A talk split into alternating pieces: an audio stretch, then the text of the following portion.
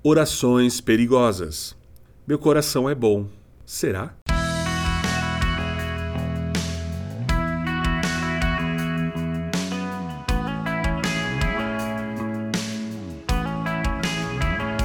A oração é uma comunicação sagrada.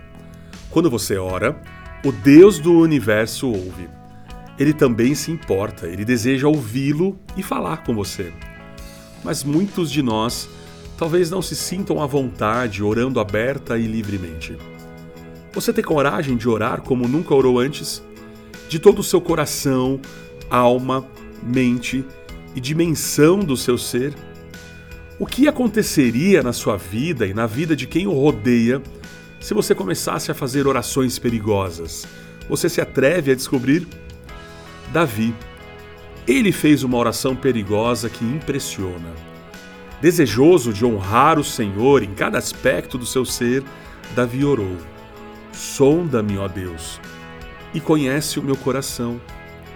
Prova-me e conhece as minhas inquietações Vê se em minha conduta algo te ofende e dirige-me pelo caminho eterno. Salmo 139, versículo 23 e versículo 24. A oração de Davi representa um desafio na hora de ser posta em prática e vivenciada. Se você tiver coragem para proferi-la, você precisará exercitar essa coragem a fim de viver o que Deus, em resposta, lhe mostrar. Ou seja, não repita essa oração, a menos que você leve muito a sério. Essa oração tem um potencial incrível para corrigir você, redirecionar a sua vida, para mudar a maneira de você ser, para mudar como as pessoas o veem. Nas Escrituras, no livro de Jeremias, capítulo 17, verso 9, Jeremias afirma sem rodeios que nós não temos um coração bom. É fácil fingir que somos bons de coração, mas a Bíblia ensina que o nosso coração nos engana. Ele é perverso e ao extremo. Só nos interessa o nosso ego. O coração só se importa com o que é temporário, com o que é fácil. Tem obsessão pelo que desejamos e não pelo que Deus quer. Aposto como Davi se sentiu tentado quando fugiu de Saul a fim de salvar a sua própria vida. Em vez de enveredar pelo caminho fácil, no entanto, ele optou por um outro mais audaz. O homem, segundo o coração de Deus, resolveu orar. Pode ser que você pense: comigo não acontece assim. O meu coração é bom.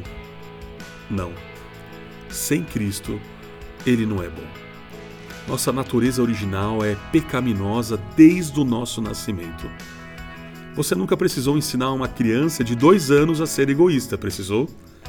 Por isso, nós necessitamos de Cristo para nos perdoar, para nos transformar, para nos redirecionar, para nos fazer novos.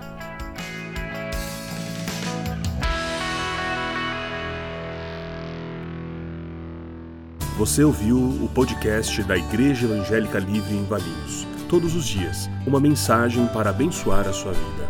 Acesse www.ielve.org.br ou procure por IEL Valinhos nas redes sociais.